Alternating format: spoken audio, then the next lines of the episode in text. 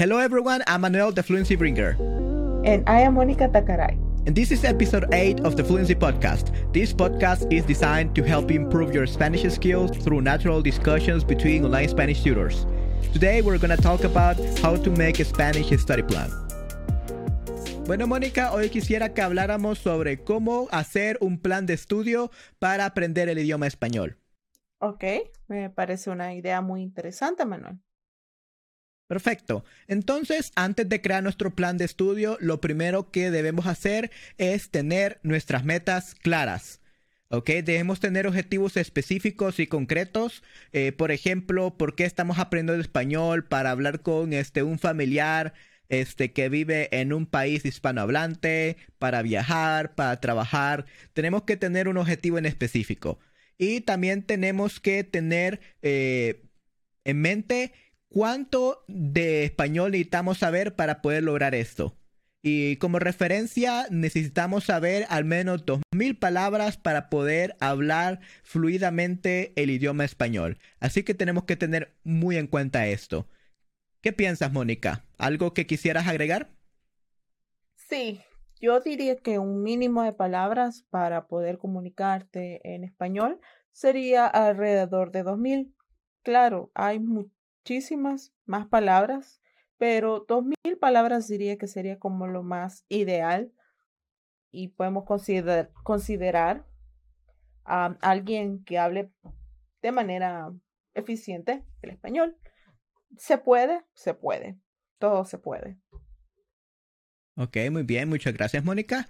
Lo segundo que debemos hacer cuando estamos planeando crear nuestro plan de estudio es que debemos organizarnos muy bien con anticipación y planear todo lo que se hará durante la semana, durante el mes o durante los meses en los que estaremos estudiando español. Que como hemos dicho en otros episodios, aprender español y poder hablarlo de forma fluida toma alrededor de seis meses mínimo.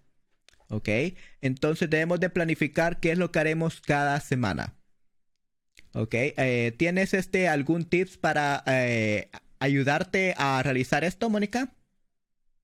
Sí, em, una de las, uno, un tip que podría darles es que siempre, todos los días, se debe de practicar por lo menos 10 minutos el idioma que tú estés estudiando. En este caso, si estás estudiando español, mínimo podemos hacer un espacio de 10 minutos para aprender algo, algo nuevo. El día tiene 24 horas, así que 10 minutos no es nada. Si tú le quieres agregar más, muchísimo que mejor. Hasta podrías aprender un día una palabra nueva por día. Ok, muy bien. Sí, en este caso, Mónica, es muy importante organizarse con antelación y saber qué es lo que vas a hacer cada semana, porque nosotros somos seres perezosos. Los seres humanos somos perezosos y al menos que tengamos muy bien planeado todo lo que haremos el siguiente día, la siguiente semana, eh, no queremos hacer nada. Nos vamos a despertar y vamos a ver tantas cosas que tenemos que hacer que procrastinaremos y nos olvidaremos de estudiar español. Por lo tanto, siempre tenemos que tener eh, un tiempo específico ya esté eh, dado para aprender español. Esa es la mejor forma de mantenerse motivado y ser constante. ¿Ok? Eh, la tercera cosa que debes de tener en cuenta para hacer un plan de estudio es que debes saber qué estudiar y cuándo.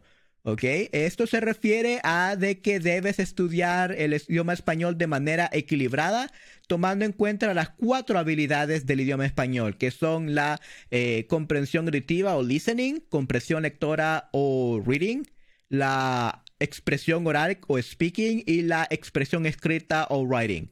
¿Ok? Debe ser capaz de poder utilizar estas cuatro habilidades en el idioma español y no solamente eh, la habilidad de comprensión auditiva o listening o la habilidad de eh, expresión oral o speaking.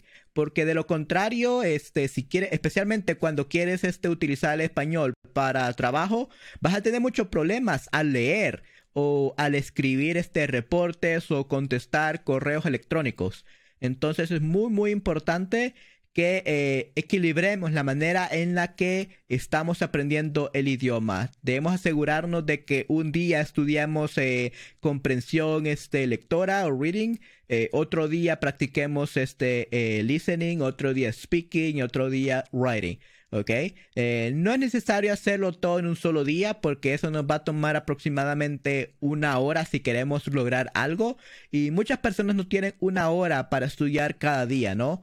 Entonces, eh, no hay ningún problema con estudiar este, solamente una de estas habilidades eh, por día, pero debemos tratar lo más posible de que estudiemos algo, al menos 10 minutos eh, cada día, ¿no?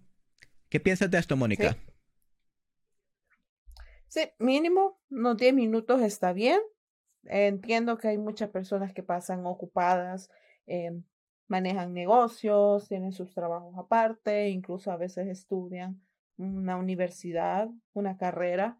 Entonces, claro, la, el aprendizaje del español se podría haber afectado con tanta carga académica y muchas actividades. Sin embargo, por eso aconsejamos acortar el tiempo de estudio a unos 10 minutos diarios.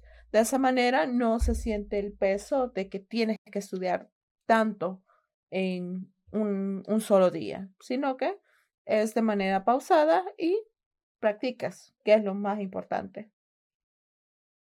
Ok, muy bien, muchas gracias Mónica. Y lo último que debes tomar en cuenta cuando haces tu plan de estudio es que debes asegurarte de mantenerte siempre motivado y ser consistente. ¿Cómo haces esto? Primeramente, debes, este, obviamente, intentar estudiar, aunque sea 10 minutos, como hemos dicho este, en todo este episodio debes aprender español a menos 10 minutos diarios.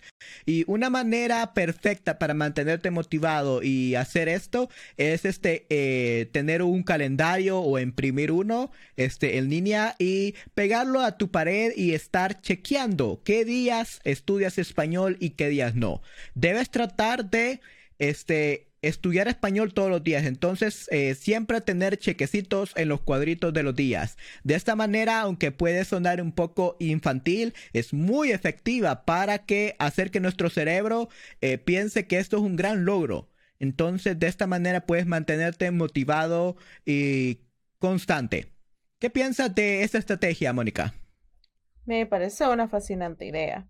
Claro, la organización es parte fundamental de cualquier aprendizaje y claro, si tú tienes como una agenda, un pequeño calendario, te estás motivando porque puedes ver todo el progreso al final.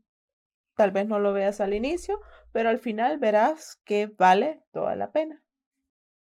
Ok, muy bien, muchas gracias Mónica. Entonces, para resumir, los pasos para crear un plan de estudio para estudiar español son, primeramente, tener metas eh, claras. Eh, segundo, organizarse con antelación, saber qué es lo que se va a hacer cada día de la semana. Eh, tercero, saber qué estudiar y cuándo. Aprovechar que eh, hay cuatro habilidades del idioma español y estudiarlas eh, todas de forma equilibrada. Y cuarto sería mantenerse motivado y constante. Una vez tomemos en cuenta esas cuatro, esos cuatro pasos, podremos hacer un plan de estudio efectivo que nos permita aprender el idioma español y lograr nuestros objetivos en tan solo seis meses. Hey guys, thank you very much for listening to us today. If you really liked this episode and want to get more exclusive content like my four step guide to becoming an effective communicator in a second language or monthly group coaching, you can go to our Patreon and support us there. We will really appreciate it. This content is 100% supported by the community.